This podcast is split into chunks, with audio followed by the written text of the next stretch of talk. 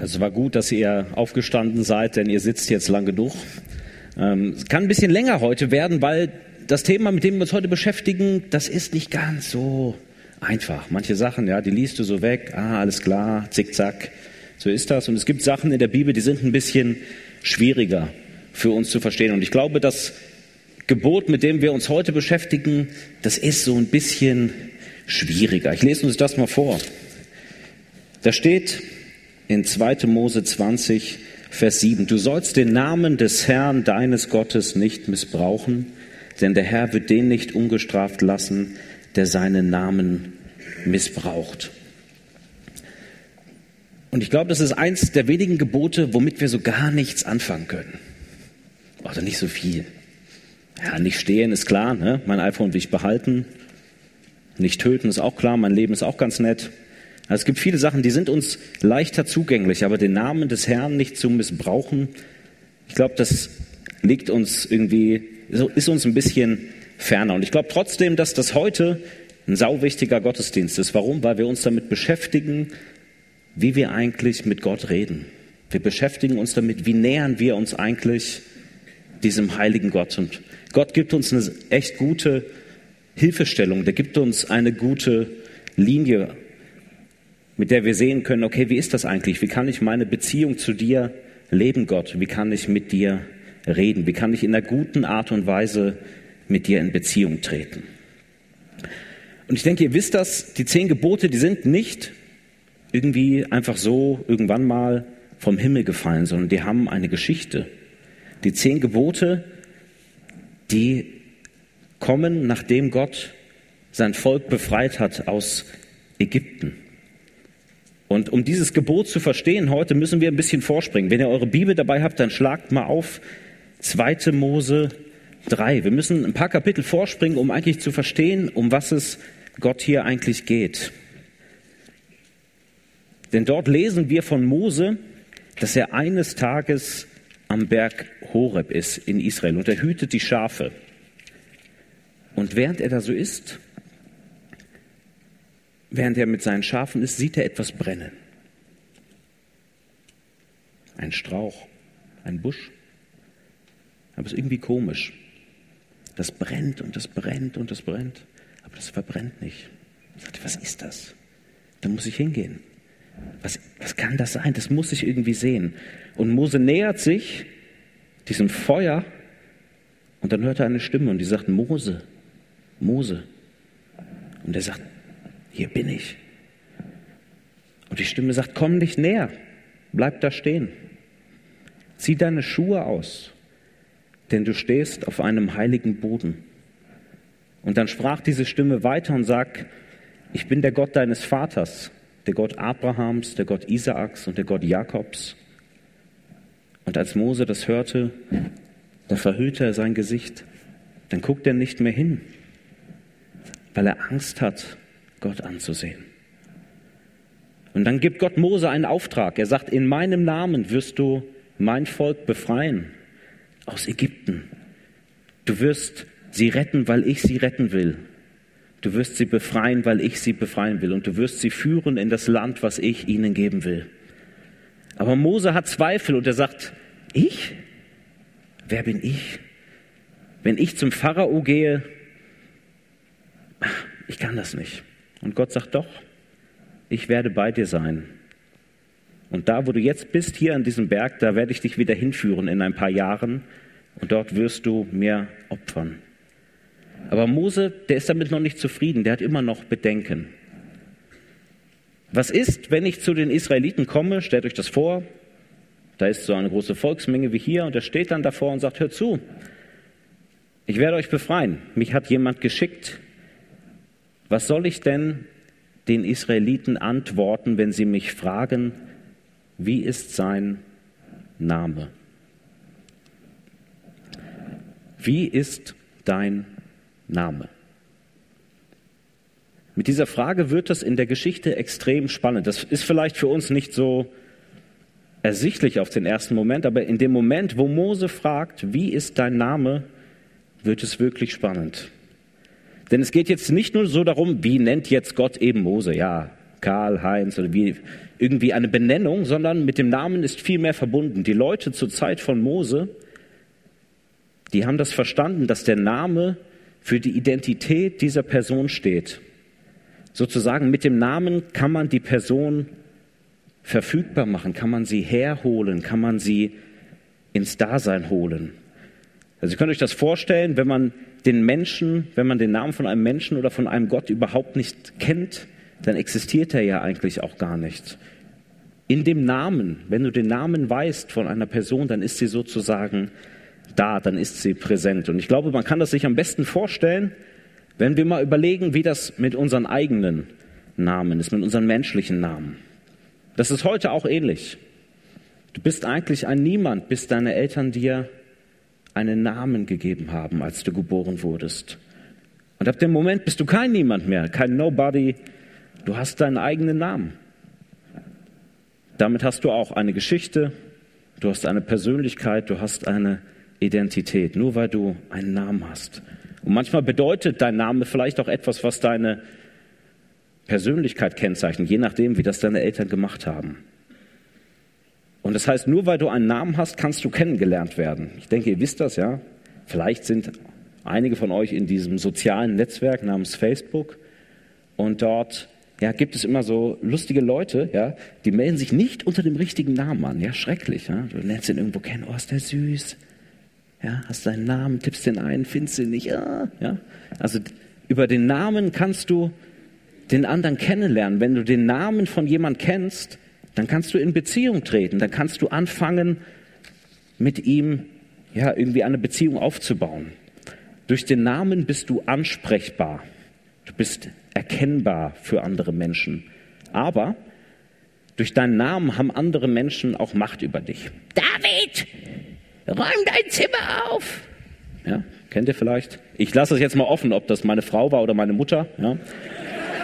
ähm, aber es das heißt, in dem Moment, ja, sie kennt leider meinen Namen und sie kann mich da ganz konkret drauf ansprechen. David, räum dein Zimmer auf.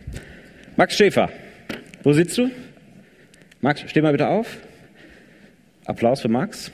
So, das reicht. Du darfst dich wieder setzen. Was ist gerade passiert? Ich sag's euch, ich habe über Max Schäfer verfügt. Weil ich weil ich seinen Namen, ich hätte, auch, ich hätte auch einen anderen Namen nennen können, aber ich habe über Max Schäfer verfügt. Ich habe Macht über ihn ausgeübt. Ich habe gesagt vor, was weiß ich, wie viele Leute wir hier sind, 800 Menschen, steh auf. Max Schäfer, steh auf.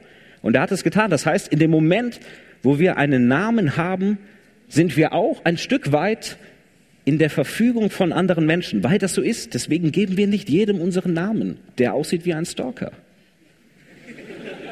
Weiter, deswegen ist das so, ja. Deswegen halten wir unsere Handynummer manchmal zurück, weil wir wissen, in dem Moment, wo wir uns offenbaren, wo wir uns zeigen, in dem Moment geben wir vielleicht auch etwas von uns preis und jemand anders kann über uns Macht ausüben.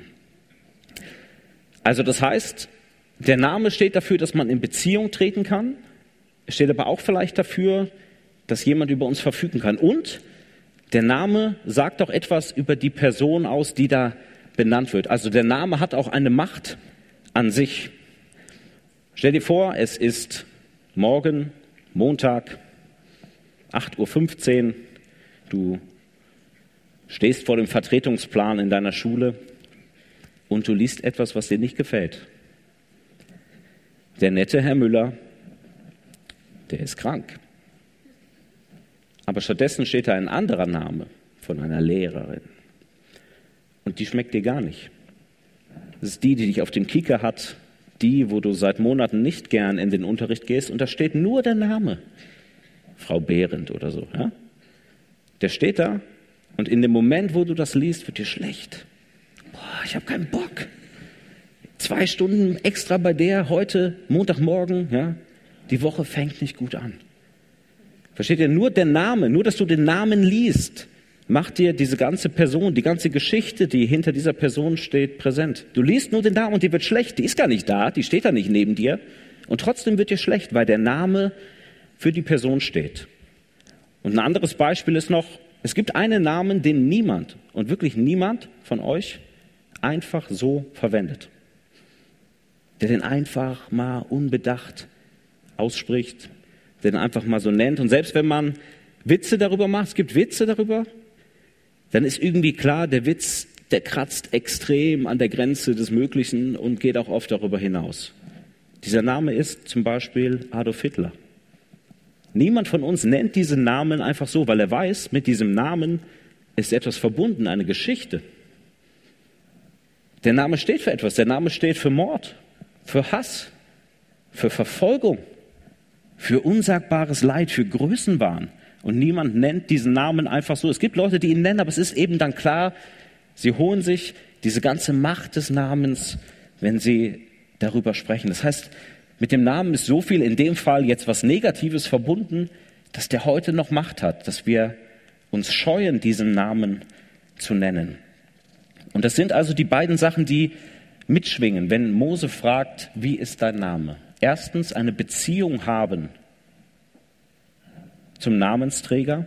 Mose will eine Beziehung haben, aber er will vielleicht auch über den Namensträger verfügen können. Das war das, was damals die Religionen gedacht haben. Zum Beispiel die Ägypter, die waren Mose ja nicht fremd, dort ist er aufgewachsen. Dort war das so, wenn ich den, den Gott beim Namen nennen kann, dann kann ich ihn mir verfügbar machen. Dann kann ich sagen, Gott, komm her, Gott des Donners, Gott der Sonne. Tu das, was ich will. Befreie mich von dem, was mich quält. Also mit dem Namen wollten die Leute Götter und Gott verfügbar machen. Wie wird Mose, äh, Mose, wie wird Gott auf diese Bitte von Mose reagieren? Was wird er machen?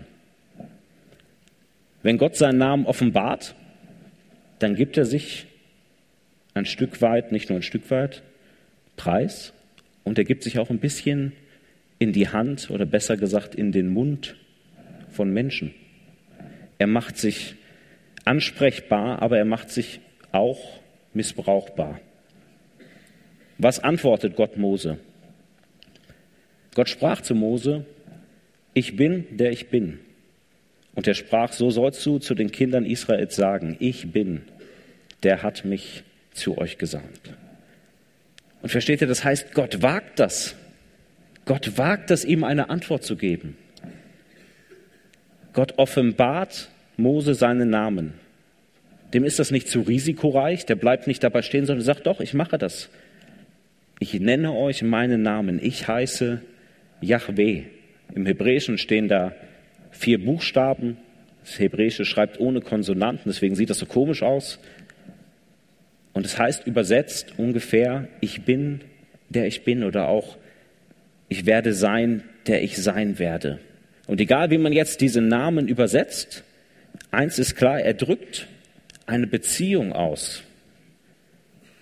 Gott nennt sich nicht, wie die Götter damals in den anderen Ländern drumherum, ich bin der Gott des Donners, der Sonne, des Alls, des Himmels, sondern sein Name ist vielmehr ein Versprechen.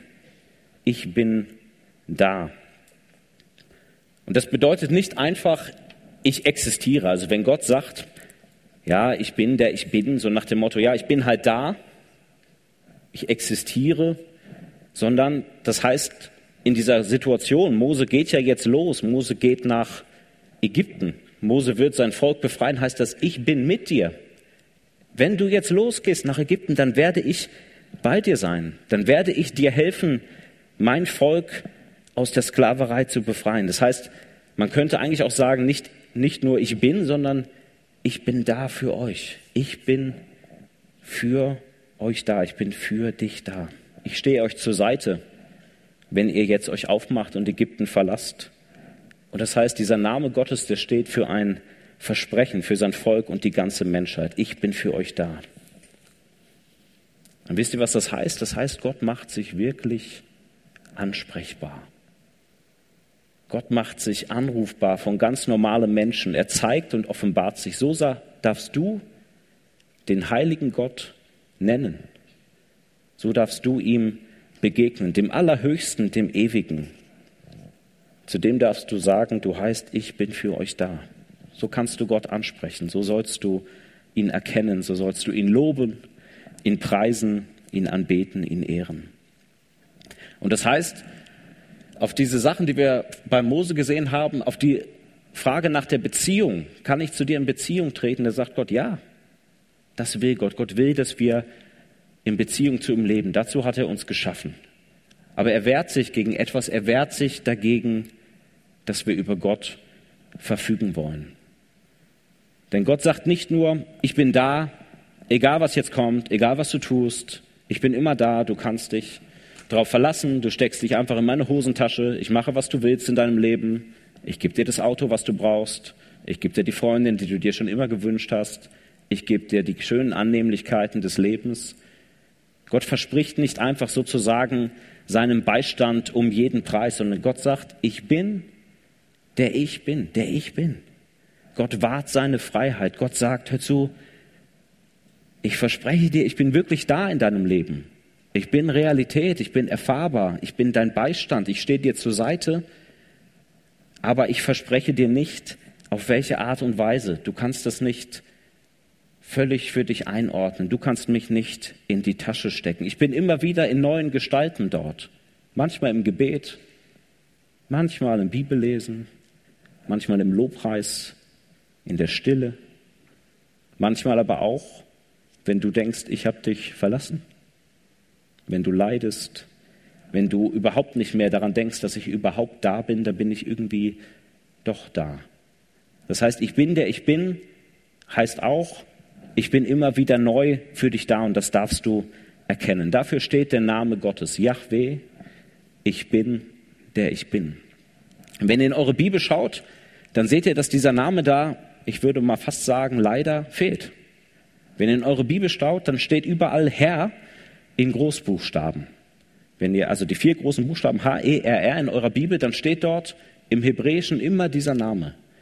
Da steht Yahweh. Und das ist was völlig anderes. Ja? Lest mal so den Anfang der zehn Gebote, dann steht er nicht mehr der Herr, dein Gott, sondern dann steht da, der ich bin für euch da. Der hat euch aus Ägypten geführt. Und das ist auch der Name, der jetzt hier im dritten Gebot vorkommt. Da steht, du sollst den Namen des Ich bin für euch da, deines Gottes, den sollst du nicht missbrauchen. Denn der Herr, der Ich bin für euch da, wird nicht wird den nicht ungestraft lassen, der seinen Namen missbraucht.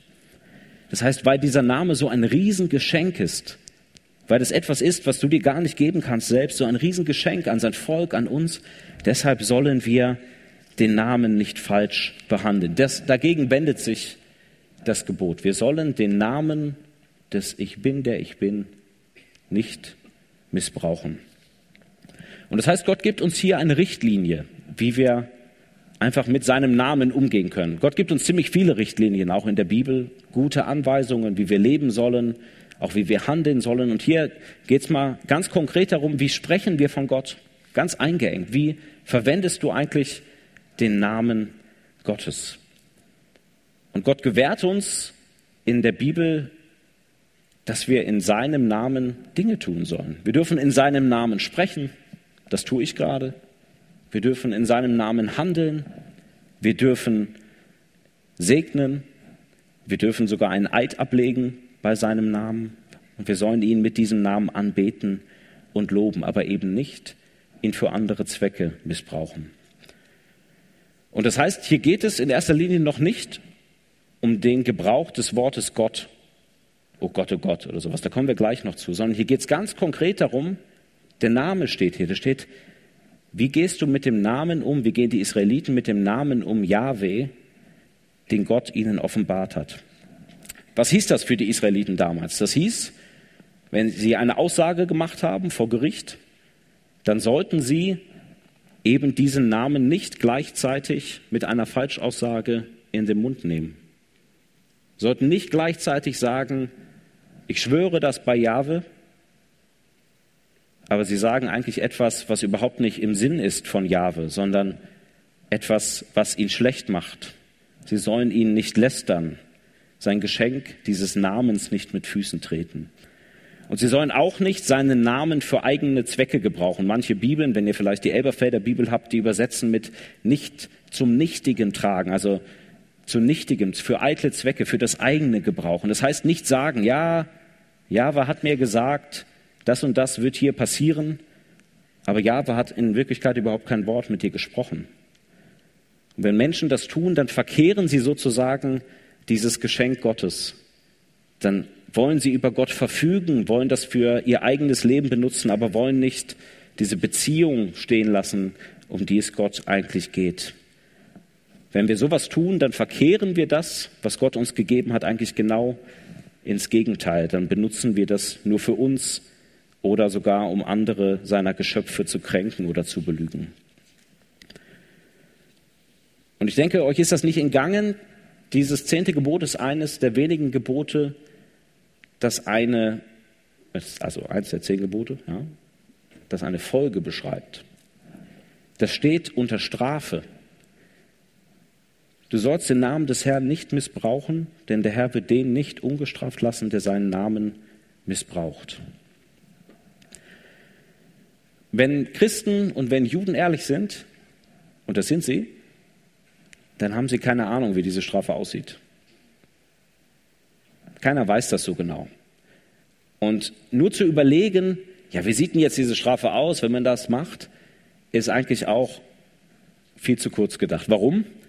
Was bringt das, nach der Strafe zu fragen? Das ist wie ein Kind, ja, das sagt, ja, Papa oder Mama, du hast gesagt, ich soll nicht über die Straße laufen. Und da wird dann was passieren, dann kriege ich irgendwie eine Strafe.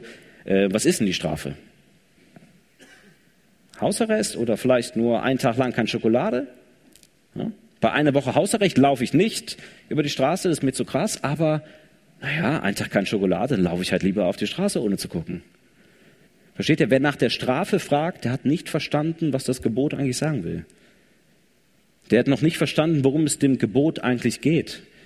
Der hat noch nicht verstanden, dass es um die Ehre Gottes geht. Und deswegen wir müssen gar nicht nach der Strafe fragen, was da kommt, sondern wir dürfen sagen, ja, wir dürfen das so annehmen. Da steht einfach eine Warnung dahinter. Es ist etwas Heiliges, etwas Wichtiges. Tu das nicht und müssen nicht uns Gedanken machen, was da kommt. Denn ich glaube, jemand, der den Namen des Herrn missbraucht und dadurch zeigt, dass er Gott, so wie er sich vorgestellt hat, so wie ich das gesagt habe, als ich bin, für euch da, für dich da, dadurch zeigt, dass er den gar nicht kennt, der ist schon gestraft genug. Das heißt, damals hieß das Gebot ganz konkret für die Israeliten, wenn sie vor dem Gericht sind, sollen sie keine Falschaussage machen und dabei sagen, so wahr Jahwe mir helfe. Ist doch klasse, oder nicht? Das tangiert uns heute nämlich überhaupt nicht. Erstens, wir sagen sowieso, also wer wusste überhaupt, dass der Name Gottes im Alten Testament Jahwe ist? Ich will mal so eine Umfrage machen. Wer hat das vorher schon gewusst? Ja, also ungefähr die Hälfte nicht. Ja. Und zweitens, äh, wer hat schon mal eine Aussage vor Gericht gemacht? Ah ja. Mhm. Also ihr merkt schon, man, man, kann ja jetzt sagen, okay, was soll's. Damals sollten die das nicht machen, äh, dann geht es uns wohl heute wenig an. Warum? Wir sagen sowieso nicht mehr Jahwe, wir sagen Vater, wir sagen Herr oder wir beten im Namen von Jesus. Und manche Leute denken auch, ich habe so ein bisschen gefragt in der Vorbereitung auf der Predigt, ja, ich predige über das dritte Gebot. Ja, sollst den Namen des Herrn nicht missbrauchen. Ja, ja, oh Gott, oh Gott. Ja, darf man nicht sagen. Das hat sich irgendwie bei uns ganz tief eingebrannt. Ja. Versteht mich nicht falsch. Gott ist auch eine respektable Bezeichnung. Die sollten wir nicht gedankenlos verwenden. Wir sollten auch den Namen Allah, auch gegen, aus Respekt gegenüber anderen Religionen, bitte nicht gedankenlos verwenden und auch nicht in den Schmutz ziehen. Das sind Bezeichnungen, die haben einen Wert. Aber hier in dem Gebot geht es nicht um den Begriff Gott. Es geht um den Namen, es geht darum, wie Gott sich vorgestellt hat. Und das heißt, wenn Leute vielleicht sagen, oh Gott, oh Gott, oder mein Gott, ja, dann nutzt das einfach als Gesprächsaufhänger. Das ist also das beste evangelistische Gespräch, was ihr jemals geführt habt. Ich habe das immer gemacht bei meinem Schwiegervater, der hat das oft gesagt. Und dann habe ich immer gesagt, sagt, mein Gott, sage ich, ja, dein Gott. Was hat denn jetzt Gott mit der Sache zu tun? Dann guckt er dich an und sagt, ja, wie? Ja, hast du doch gerade gesagt, mein Gott. Sagt, nein, so habe ich das nicht gemeint. Ich sage, ist schade. Ja, kannst du doch mal sagen. Kannst du mit Gott reden. Also, mach das mal. Ja, also, das ist gar nicht so schlimm. Das, darum geht's nicht. Und die missbrauchen den Namen des Herrn auch nicht, weil sie den Namen des Herrn gar nicht kennen.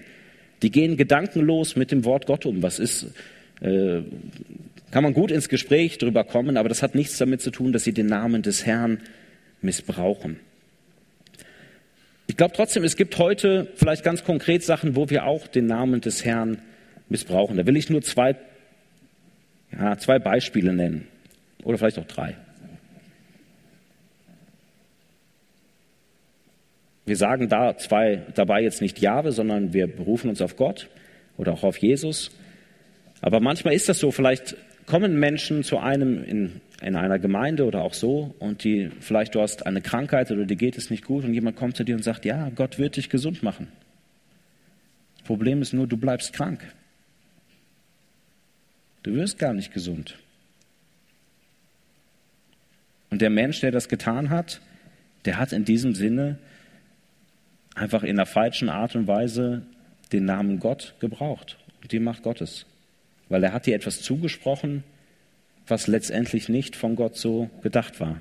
Er hat dir etwas zugesprochen, was Gott ihm nicht gesagt hat. Oder vielleicht kennst du das auch, es gibt schwierige Situationen im Leben von Menschen und dann, also vielleicht ein Todesfall oder andere schwere Dinge, und dann kommt jemand und sagt, Gott hat das so geplant.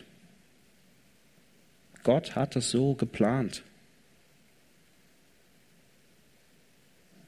Ich gehe davon aus, dass Gott alle Dinge zum Guten wendet. Ich gehe davon aus, dass Gott auch im Leid da ist. Ich gehe davon aus, dass Gott uns in seiner neuen Welt einen Einblick geben wird, auch auf unser Leben und dass wir Dinge erkennen können, die wir vorher nicht erkannt haben. Aber ich glaube ganz oft, wenn Christen hingehen in ganz schwierigen Situationen und sagen, Gott hat das so geplant, dann sind sie nur zu feige zu sagen, ich verstehe Gott auch nicht. Ehrlicher wäre zu sagen, Gottes Wege sind höher als unsere Wege. Ich verstehe das auch nicht. Wir sollen auch in solchen Situationen von Gott sprechen, aber wir müssen nicht so tun, als hätten wir den Überblick und könnten dieser anderen Person sagen, Gott hat das so geplant. Das ist etwas, das muss Gott dieser Person selbst zeigen, aber das sollte in der Regel nicht durch uns kommen. Oder Gott hat mir gesagt, dass du, genau du, die Frau meines Lebens bist. Ja, passiert auch ja, unter Christen. Gott hat mir das gesagt. Baut ein bisschen Druck auf, ja? Es sei, sei mal so gesagt, ja? Gerade am, am, Ende ist man noch nicht mal zusammen, ja, hatte gerade irgendwo gesehen, ja, Gott hat mir das gesagt. Ähm, versteht mich auch nicht falsch. Ich glaube, dass Gott redet ganz konkret in unser Leben. Ich glaube auch, dass Gott viel mit unserer Partnerwahl zu tun hat. Und äh, ich glaube auch, dass es Fälle gibt, in denen Gott dir ganz konkret eine Gewissheit gibt, dass ähm, nicht immer, aber dass es Fälle gibt, wo das so ist, dass du mit einer Person eben den Lebensweg gehen sollst. Aber nehmen wir nur mal an, Gott gibt dir wirklich so die Gewissheit in dein Leben. Dann schlage ich dir einen Deal vor, ja. Also wenn Gott dir das schon gesagt hat, ja, du wirst mit dieser netten Dame oder diesem netten Mann, ja, vermählt werden mit diesem Partner, dann wird es doch so oder so geschehen dann relax dich. Dann setz den anderen nicht mit dieser Aussage unter Druck. Das, das, sind so drei Sachen, die mir eingefallen sind, wo wir vielleicht auch in der Gefahr stehen, den Namen Gottes zu missbrauchen. Und ich glaube trotzdem, dass es bei diesem Gebot eigentlich wie bei allen Geboten um mehr geht. Es geht nicht darum, nicht zu missbrauchen, sondern es geht darum, den Namen Gottes zu gebrauchen. Wir dürfen den Namen Gottes gebrauchen. Wir dürfen uns wirklich vorstellen und uns überlegen, welchen Wert hat es denn, dass wir hier dieses Gebot haben. Und ich glaube, der Wert ist, Gott möchte, dass wir ihn von ganzem Herzen und mit all dem, was du bist, ehren und dass das Auswirkungen hat, wie du über Gott sprichst. Dass das sogar bis in deinen Sprachgebrauch reingeht, wie du Gott erst. Und das, dieses Gebot, das kann uns auf diese Spur zurückbringen, weg von dem, ja, was darf ich alles nicht, sondern hin zu dem, wie darf ich eigentlich Gott beim Namen nennen. Wir dürfen den Namen Gottes wirklich gebrauchen. Wir dürfen Gott anreden. Wir sollen dieses Beziehungsangebot Gottes annehmen. Und ich will einfach mit euch drei kurze Sachen angucken, wie wir das machen können, wie ich denke, die uns vielleicht helfen, den Namen Gottes wirklich gut zu missbrauchen. Das erste ist, dich einfach mal zu fragen, ist irgendwas falsch? Nein. Missbrauchen. Uff. Das wäre. Das waren die drei Beispiele eben, ja, habe ich euch schon gesagt. Das hilft euch, aber lasst das. Das sind jetzt die Sachen, wie wir ihn gebrauchen. Überleg erstmal, wie du überhaupt ihn gebrauchst. Gib dir zehn Sekunden Zeit. Überlege, wenn du mit Gott sprichst, wie redest du Gott an?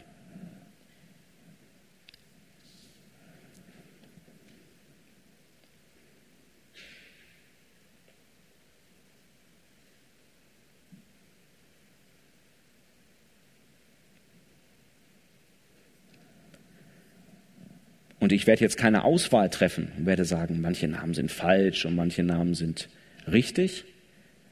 Aber es ist doch wichtig, dass wir uns überlegen und uns klar machen, wie nenne ich eigentlich Gott? Wie nenne ich ihn beim Namen, gerade wenn der Name so was Wichtiges ist? Wie spreche ich Gott an? Und es geht hier nicht darum, dass du irgendwie was falsch machst oder so in deinem Gebetsleben, sondern dass du überlegen darfst, ja, wie rede ich eigentlich mit Gott? Mach dir das mal bewusst. Was sagst du da jemandem zu, mit dem du sprichst? Denn Gott will von uns angesprochen werden. Hätte Gott zu viel Angst davor gehabt, dass sein Name missbraucht wird, dann hätte er ihn erst gar nicht genannt. Aber er hat ihn genannt, weil er will, dass wir zu ihm kommen, weil er will, dass wir ihn ansprechen. Er hat sich uns vorgestellt. Mein Herr, unser Vater, Vati, Papa, Jesus, du großer Gott.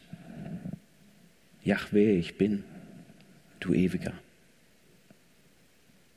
Das sind alles Namen Gottes, alles Sachen, mit denen wir auf diese Realität verweisen, die uns entzogen ist. Vielleicht wisst ihr das, dass die jüdischen Gläubigen mit diesem Namen Yahweh ganz sparsam umgehen. Sogar so sparsam, dass die den überhaupt nicht mehr aussprechen. Die wollen so sehr den Namen Gottes schützen und so sehr ehren, dass sie sogar sagen, das Geschenk ist so groß, das nehme ich sogar eigentlich kaum in Anspruch. Ich spreche das kaum aus. Da kann man sich jetzt drüber streiten, ob das gut ist oder schlecht. Aber was mich daran total fasziniert hat, ist, das sind Menschen, die haben sich bewahrt, dass das Gespräch mit Gott etwas total Heiliges ist. Ich weiß nicht, wer von euch schon ein eigenes Auto hat? Hände hoch. Ja. Manche, also ich hatte eine ziemliche Rostlaube, als ich so vor zehn Jahren. Ja.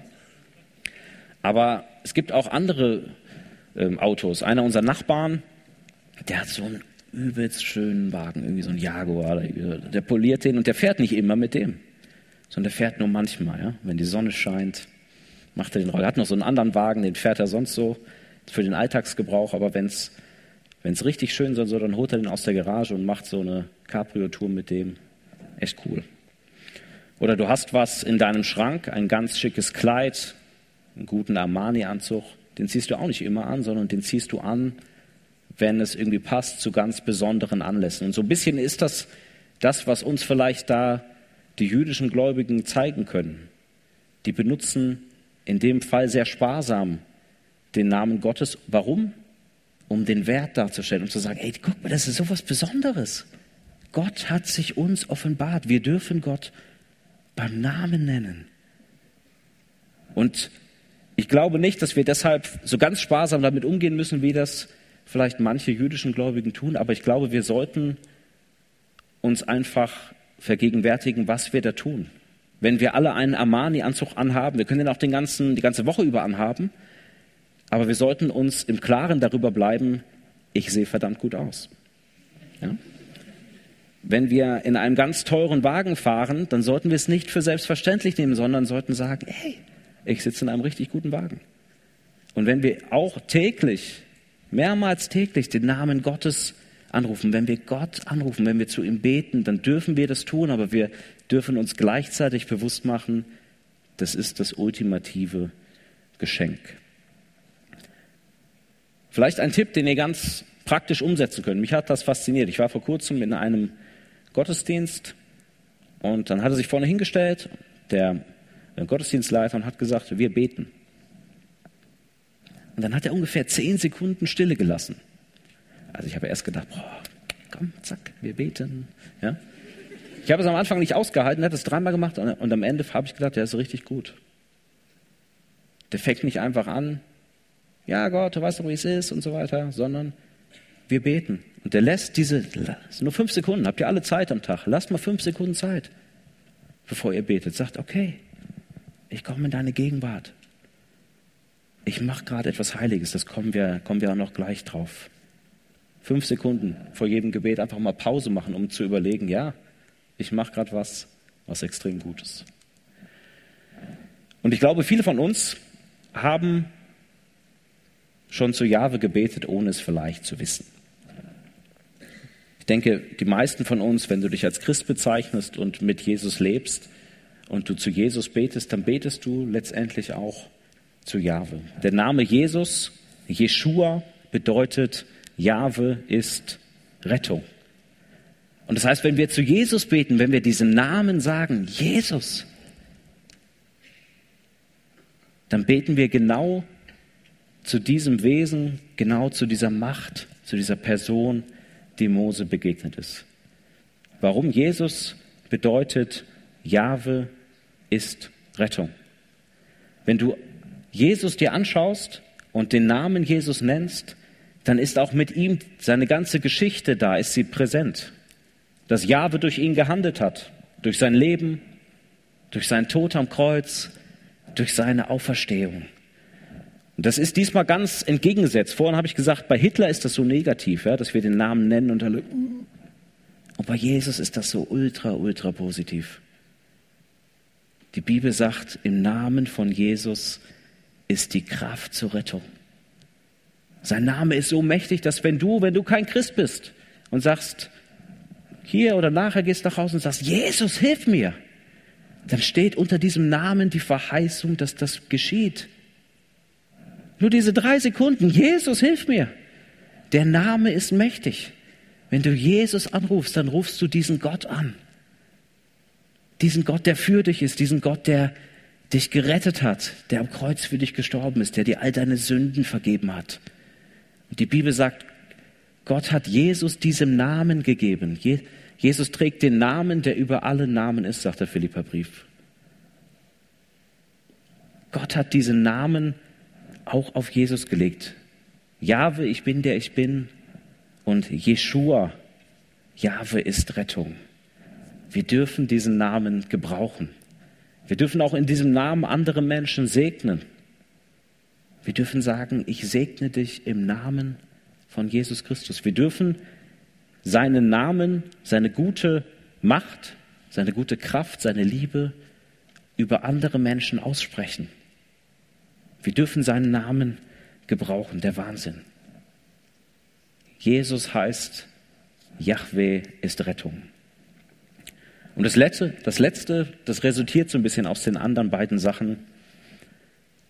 Mit Gott zu sprechen ist etwas Heiliges. Das heißt, die Namen und die Bezeichnungen Yahweh, Vater, Herr, Gott, das sind Sachen, die haben Kraft in sich. Warum? Weil sie Gott bezeichnen, der selbst kraftvoll ist. Diese Namen sind heilig. Warum? Weil sie Gott bezeichnen, der heilig ist. Verstehst du das? Wenn wir jetzt gleich zusammen singen, wenn du heute Abend in deinem Bett liegst und betest, wenn du morgen früh am Frühstückstisch sitzt und betest oder in der Schule bist, dann passiert etwas Heiliges. Etwas Heiliges. Jeden Tag in deinem Leben. Du darfst immer wieder zu Gott kommen. Gott will, dass du ihn ansprichst. Versteht ihr das? Also ich, ich war ganz begeistert, als ich diese Predigt geschrieben habe, mir bewusst zu werden, immer wenn ich bete, dann ist das eine Situation, die ist genauso heilig wie damals bei Mose. Wir kommen durch Jesus zu diesem Ich bin, der ich bin. Das ist ein Riesengeschenk.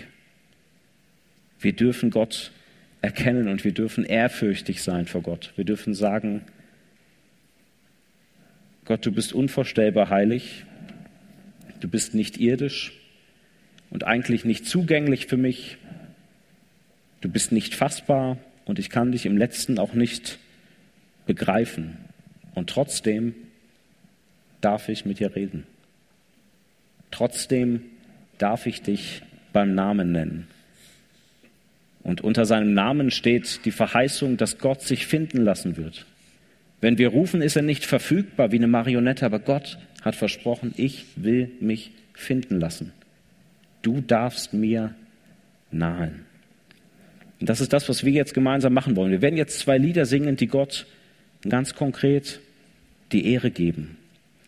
Und ich lade euch ein, bei dem nächsten Lied erstmal sitzen zu bleiben. Bleibt mal sitzen und bereitet euch vor auf die Begegnung mit Gott. Und wenn ihr das Gefühl habt, ja, ich bin bereit, ich möchte diesen Gott begegnen, ich möchte seinen Namen gebrauchen, ich möchte in die Begegnung, in die Beziehung zu ihm einsteigen, dann könnt ihr aufstehen oder könnt mitsingen. Aber bleibt am Anfang, lasst euch sozusagen diesen Moment der Stille, dass ihr sagt, ja, jetzt beginnt die Begegnung mit Gott. Jetzt darf ich wirklich mich ihm nahen.